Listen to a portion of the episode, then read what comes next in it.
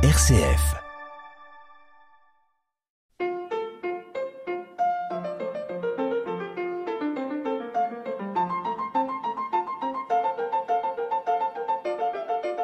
Bonjour à toutes et à tous. Comment traduire en paroles et en actes le sens profond de l'Évangile au sein d'une société en profonde mutation? Comment traduire en paroles et en actes la bonne nouvelle du Dieu de Jésus-Christ, un Dieu qui nous entraîne à sa suite dans la construction d'un monde plus juste, plus fraternel, plus aimant Faut-il pour cela créer de nouveaux profils de pasteurs, de nouveaux ministères, développer de nouvelles formations, créer de nouveaux outils? Depuis 2019, l'Église protestante unie de France a mis en œuvre un processus sur six ans. Pour répondre à ces questions, les grandes orientations ont été définies par les précédents synodes et nous arrivons aujourd'hui à la phase au cours de laquelle seront mises bout à bout plusieurs propositions de réforme avant leur mise en œuvre statutaire et concrète à partir de 2025. Et c'est ainsi que les délégués de la région Nord-Normandie se retrouveront les 17, 18 et 19 novembre prochains à Criel-sur-Mer. Parmi cette centaine de délégués pasteurs et laïcs, d'invités, la pasteur de Camp-Bayeux-Coursol, Christiane Le Carpentier Niangono, elle va développer avec nous, à partir de son expérience, quelques-uns des aspects de ce futur synode régional, Pasteur Christiane Carpentier Niangono, bonjour. Bonjour. Une paroisse le rappelait, l'Église a trois raisons d'être. Le témoignage au sens d'une annonce joyeuse, mais sans prosélytisme. Le service entendu au sens de l'attention aux plus petits, aux exclus, aux étrangers. Et la communion, à savoir une vie communautaire accueillante, savoureuse et bienveillante. Dans le rapport présynodal envoyé à tous les délégués, plusieurs paroisses s'interrogent ont-elles encore les moyens de leur survie alors qu'elles espèrent depuis plusieurs années la venue d'un pasteur, que les fidèles engagés sont épuisés, que les questions administratives deviennent très techniques, prégnantes, et la priorité ne serait-elle pas de sortir du schéma un clocher, un presbytère, un pasteur, pour envisager la mutualisation de toutes les ressources et notamment des ressources pastorales? Euh, pasteur euh, Christiane Le Carpentier Nyangono, quelle est votre opinion à ce sujet, votre pratique et puis aussi votre espérance? Oui, euh, je voulais dire que déjà, je rappelle l'un des, des six principes de la réforme du XVIe siècle qui est Ecclesia Reformata Semper Reformanda, qui affirme que l'Église réformée, protestante unie aujourd'hui, est toujours à réformer. C'est une église à l'écoute de son temps et de la société dans laquelle elle vit. Mais certaines réformes, même si elles semblent nécessaires et salutaires, ont parfois quelques difficultés à passer. Et le sujet synodal est de celle-là. Car si elle est une réforme plutôt fonctionnelle, hein, les paroisses aimeraient que la mutualisation aille jusqu'au fond. Elle touche aussi au structurel. Proposer la fin du un clocher, un presbytère, un pasteur, pour poser la sortie de ce système-là pose question. Parce que c'est quand même l'un des socles qui a fait que même les paroisses de taille moyenne se dotaient d'un presbytère un peu comme une preuve de leur capacité à devenir paroisse complète. Et pourtant, pour nous protestants, la communauté ne se bâtit pas autour du pasteur, mais de la parole. Et donc, demander à sortir de cette, euh, de ce socle-là, socle informel bien sûr, pose question. Parce que dans la, dans la pratique, la figure du pasteur est importante pour la paroisse, non seulement parce que c'est un peu l'union, donc le national qui est à proximité de la communauté, mais il permet aux bénévoles engagés de souffler, de se ressourcer, de s'investir ailleurs pour travailler avec le pasteur pour une plus grande présence et un rayonnement dans la cité. Alors le cri d'épuisement des paroisses sans pasteur est, il faut sortir de tout cela. Mais comment? Concrètement, est-ce que déjà il y a une mutualisation du, des services pastoraux à l'intérieur du consistoire bas normand Tout à fait. Il y a des choses qui sont mutualisées, comme la prise en charge de nos déplacements, des déplacements des uns chez les autres, qu'on appelle en gros euh, la, la solidarité consistoriale. On a, on a des tas de choses qui sont déjà mutualisées, mais ce n'est pas assez. Est-ce que l'on pourrait envisager, par exemple, que le poste pastoral Camp-Bayeux-Coursol soit mutualisé, c'est-à-dire qu'on ne parle plus spécifiquement d'un attachement à une communauté particulière, mais que vous soyez itinérante? Et c'est ça le, le, gros problème, parce que dans les faits, c'est cela. Mais les textes disent bien que le pasteur est pasteur de camp.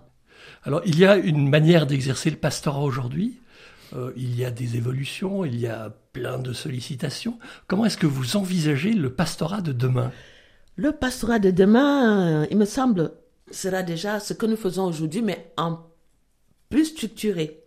Je prends un exemple qui m'avait frappé il y a une dizaine d'années, c'était du côté des Charentes, où euh, il avait été question que tous les pasteurs du consistoire, de, notre consistoire, seraient, se trouvent soit domiciliés à Angoulême, qui se partagent euh, les activités selon des calendriers, que ce soit euh, permutable. Et on avait dit, ils sont tous là et puis ils vont vers les paroisses selon le calendrier prévu. Levé de bouclier et des gens qui disaient oui mais c'est pas possible parce que la proximité disparaît parce que quand même euh, les visites le, fait qu'on sache même que on peut trouver le à, à, à, chaque instant à tout moment nous embête donc on avait vu que c'était comme une utopie et pourtant il faudrait avoir peut-être des pasteurs donc liés à un lieu et puis des pasteurs itinérants volants je crois que c'est vers cela qu'on devrait tendre parce que euh, c'était ça le problème c'est que tous à Angoulême ils descendent selon les choses. Ça, ça n'allait pas. Et euh, le fait qu'il y ait un pasteur itinérant, je pense que c'est l'une des pistes à explorer de manière profonde. Avec quelle spécificité pour le ministère pastoral Un rôle euh, théologique, euh, d'autorité? Un rôle théologique de, de conseil. Un rôle de service auprès d'eux pendant les visites et tout ce qu'il y a. Un rôle aussi d'appui à ceux qui sur le terrain sont déjà très engagés. On parle également beaucoup de formation. Le pasteur aurait aussi un rôle de formation? Oui, le pasteur, mais le pasteur aussi a besoin de petites formations, de mise à niveau. Mais le pasteur euh, euh, aura ce rôle-là d'aller, de, de, former, de, de, de structurer, d'appuyer. Je crois que pour tout le monde, c'est du gagnant-gagnant.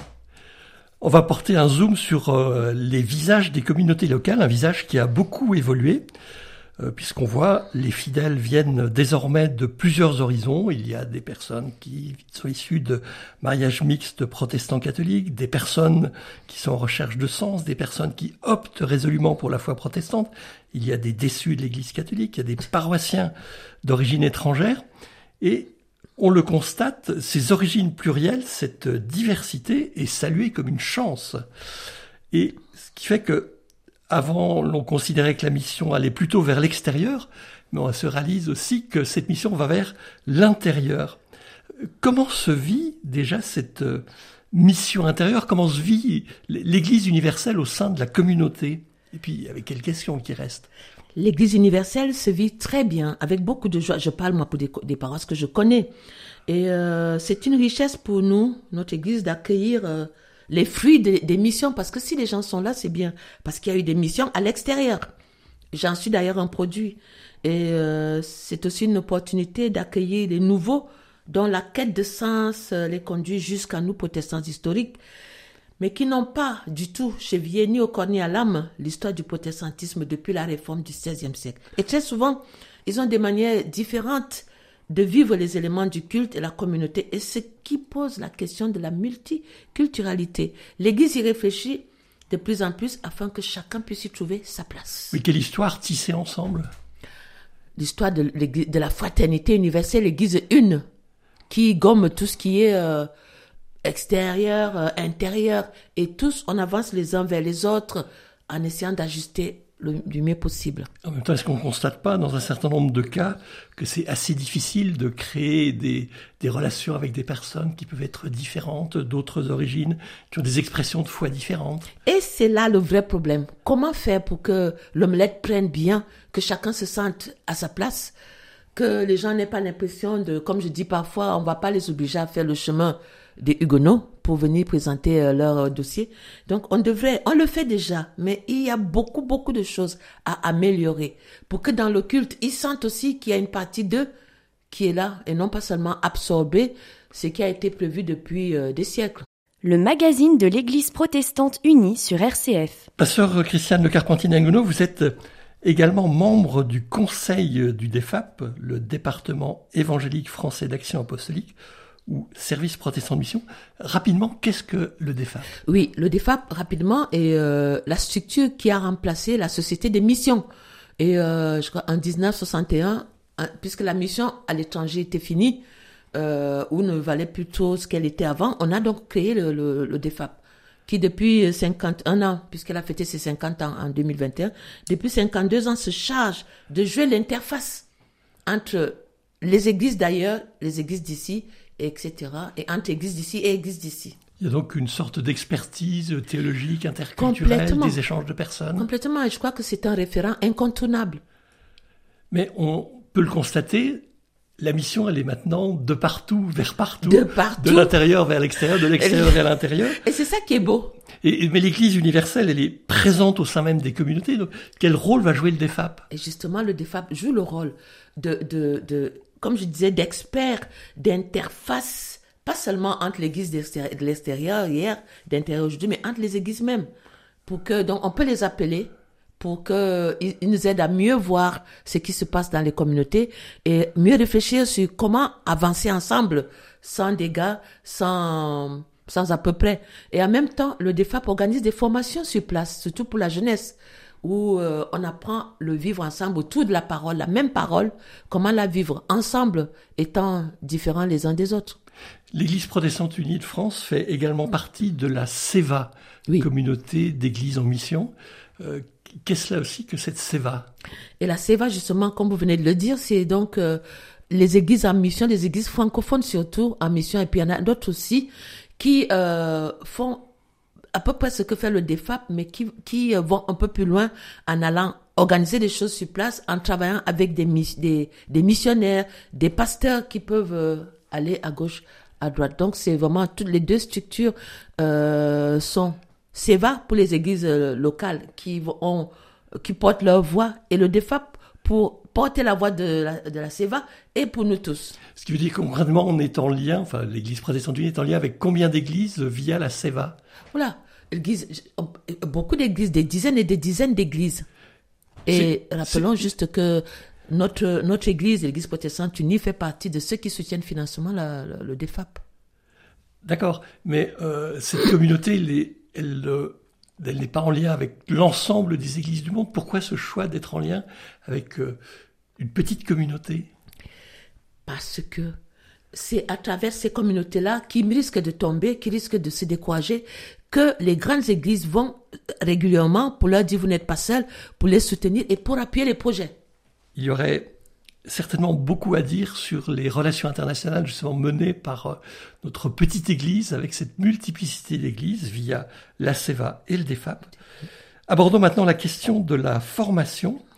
Dans le rapport présynodal, plusieurs paroisses insistent la formation continue des conseillers presbytéraux doit être une priorité, mais aussi celle de tous les membres qui s'engagent, catéchètes, visiteurs, musiciens.